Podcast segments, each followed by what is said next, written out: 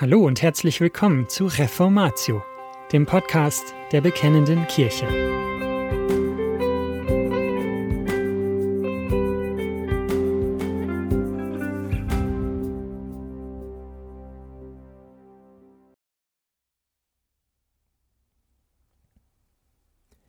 Wortverkündigung zu Lukas 2, Vers 14 von Jürgen Burkhard Klautke.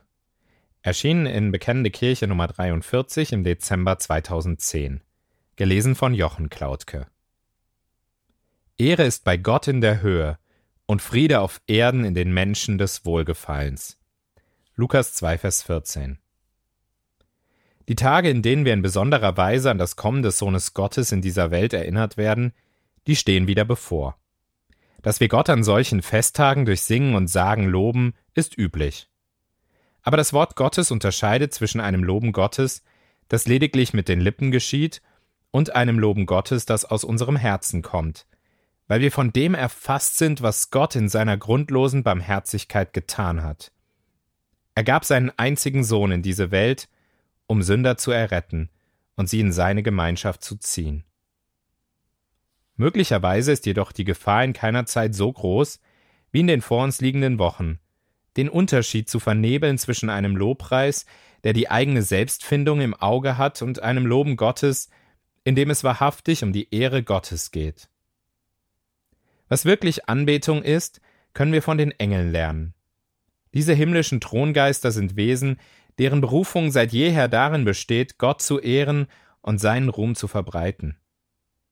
Als sie in dieser Nacht das Lob Gottes verkündeten, war Jubel der Widerhall auf die Botschaft des Engels, der den erschreckten Hirten gerade verkündigt hatte Fürchtet euch nicht, siehe, ich verkündige euch große Freude. Euch ist heute der Retter geboren. Lukas 2, die Verse 9 bis 12. Als der Bote Gottes diese Botschaft kundgetan hatte, halten die Felder Ephratas wieder von dem herrlichen Chor der himmlischen Wesen.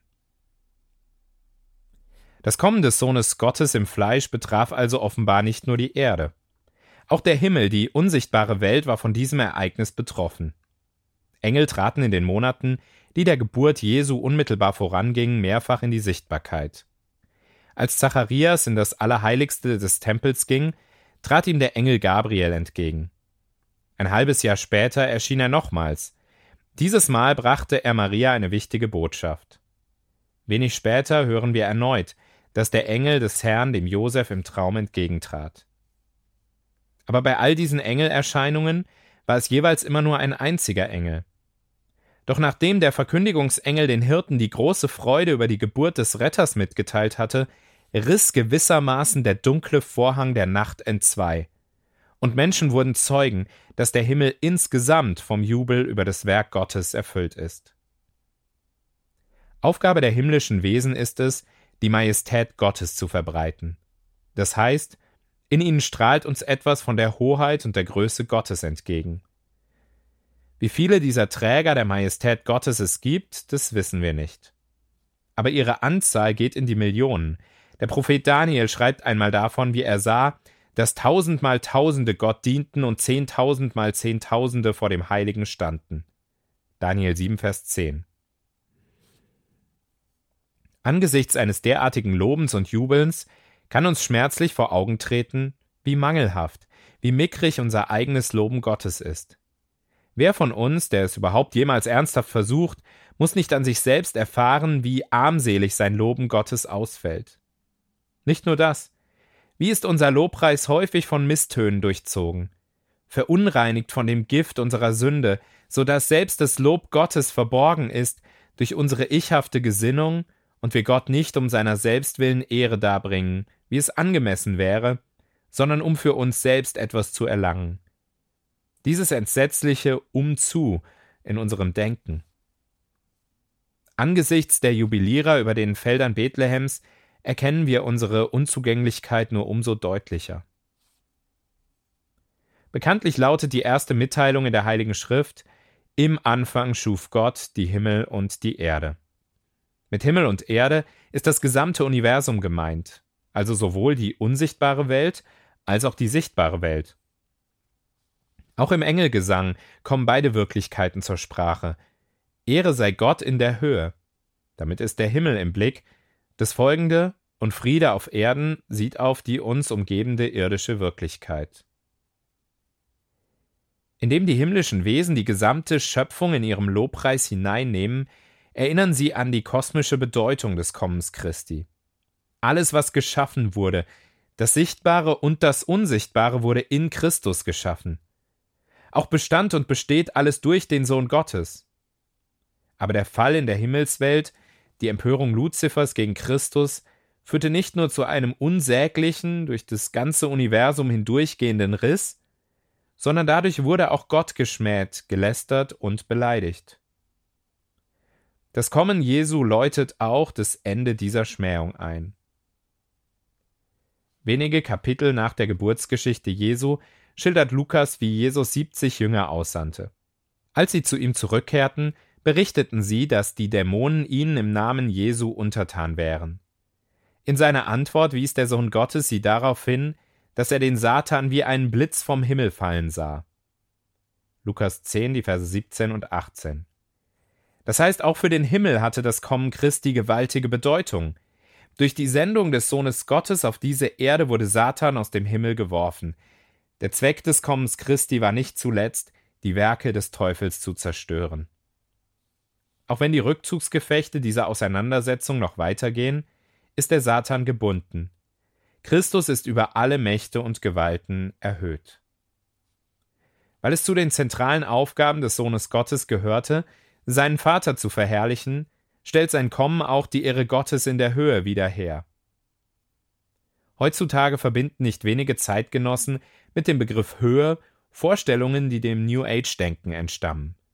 Die Welt über uns sei erfüllt mit Schreckgestalten wie Spukbildern, UFOs und Gespenstern.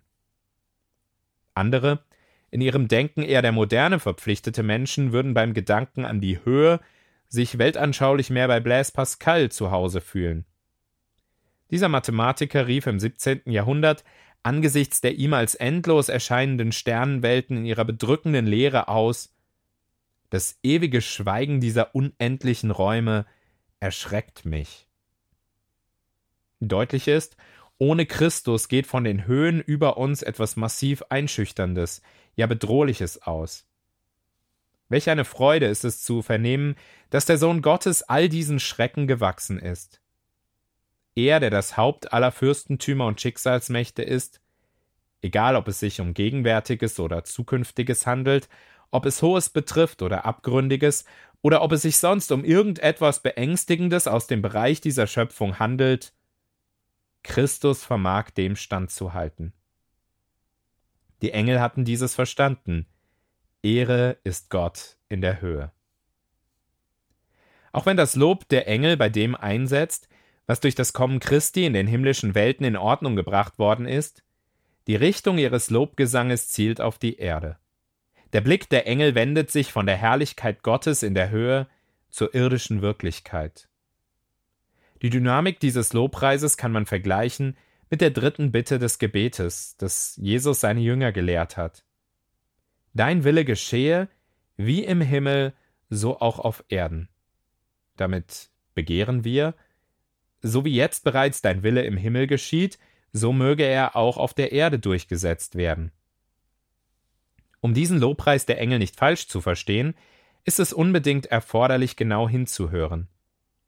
Die himmlischen Wesen verkündigten hier nicht einen irdischen Frieden. Christus brachte nicht einen Frieden, der zum Beispiel eine Mischung zwischen militärischer Unterwerfung und politischem Pazifismus darstellt.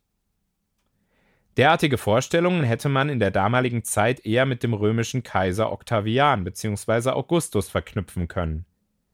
Denn dieser Herrscher war es, der es fertigbrachte, zum ersten Mal seit gefühlt ewigen Zeiten die Tore des Janustempels, des römischen Kriegstempels, zuschließen zu lassen. Für das Bringen eines irdischen Friedens, Pax Romana, hätte man also eher Kaiser Augustus zujauchzen müssen. Aber auch als Projektionsfläche für Sehnsüchte einer kleinbürgerlichen Idylle eignet sich die Friedensbotschaft der Engel keineswegs. Wenn die Engel von einem derartigen Frieden gesungen hätten, dann sollte die Menschheit eher ihr Heil bei Lebensberatern oder Gurus suchen, aber nicht bei dem in Bethlehem von Maria geborenen. Ja dann wäre man nicht schlecht beraten, aus dem Kreis der festfeiernden Gemeinde wegzulaufen und stattdessen beharrlich die Frage zu stellen, wo denn nun der von Christus gebrachte irdische Frieden zu finden sei.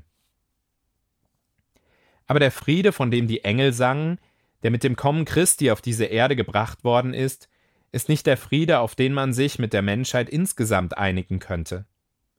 Der Friede, von dem die Engel jubelten, ist die Folge der Freudenbotschaft. Christus, der Retter, ist gekommen, der den Sünder mit Gott, dem Vater, versöhnt, das heißt, der Frieden mit Gott geschaffen hat.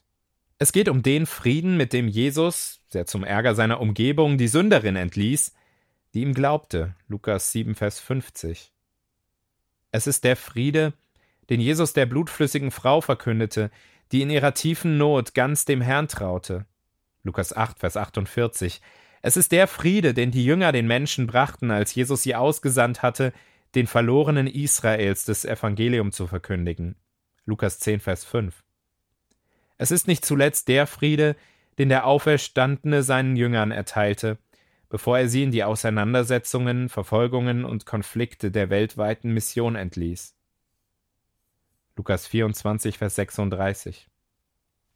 Dieser Friede ist nicht von dieser Welt, und er hat nichts mit den eindimensionalen menschlichen Friedensvorstellungen zu tun. Eher wird man das Gegenteil sagen müssen. Angesichts der in der Gottfeindschaft verharrenden Welt ist der von Christus gebrachte Friede nichts weniger als die Proklamation zum geistlichen Krieg. Denn das ist das Beunruhigende an dem Frieden, der in Christus gekommen ist. Er entfesselt furchtbare Gegenkräfte. Darauf weist unser Herr hin. Ich bin gekommen, ein Feuer auf die Erde zu bringen, und wie wünschte ich, es wäre schon entzündet. Aber ich muss mich taufen lassen mit einer Taufe, und wie drängt es mich, bis sie vollbracht ist. Meint ihr, dass ich gekommen sei, Frieden auf Erden zu geben? Nein, sage ich euch, sondern vielmehr Entzweiung. Denn von nun an werden fünf in einem Haus entzweit sein, drei mit zweien und zwei mit dreien. Der Vater wird mit dem Sohn entzweit sein und der Sohn mit dem Vater, die Mutter mit der Tochter und die Tochter mit der Mutter, die Schwiegermutter mit ihrer Schwiegertochter und die Schwiegertochter mit ihrer Schwiegermutter. Lukas 12, die Verse 49 bis 53.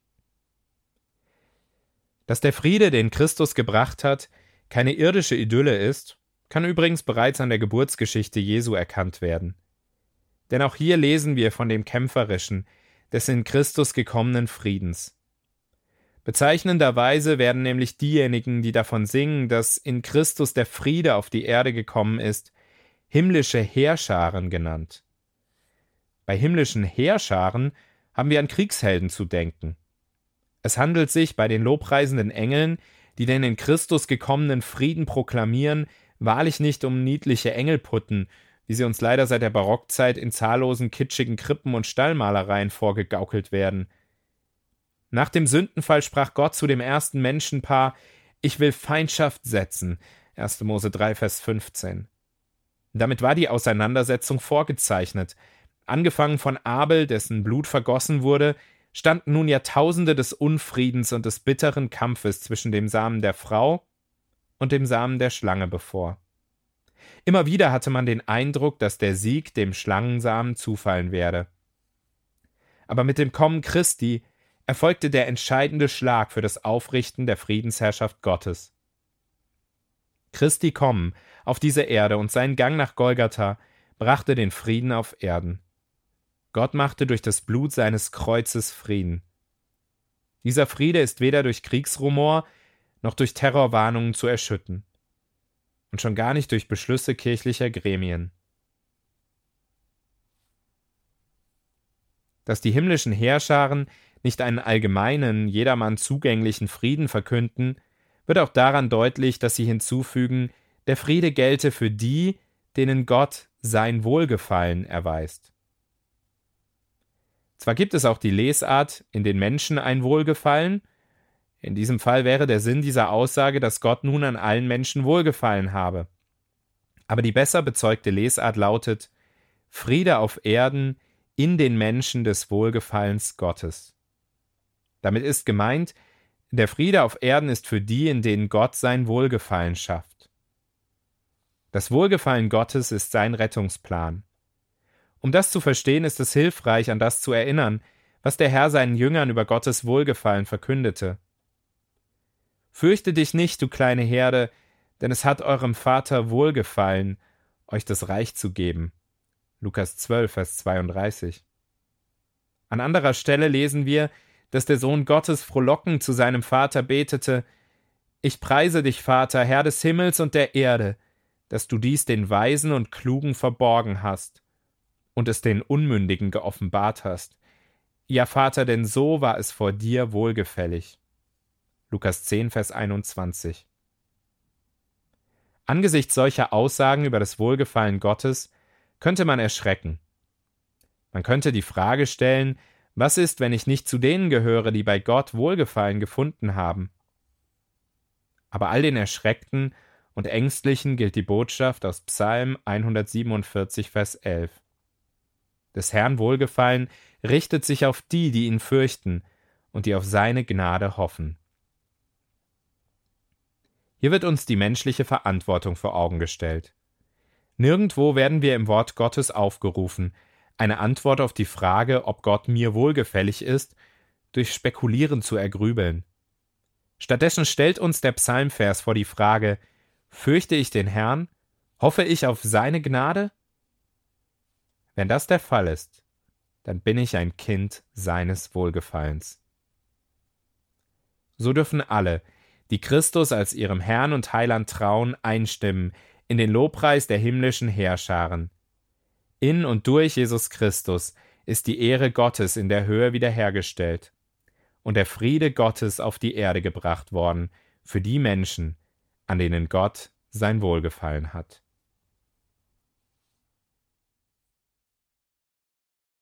Und das war's schon wieder mit dieser Folge von Reformatio.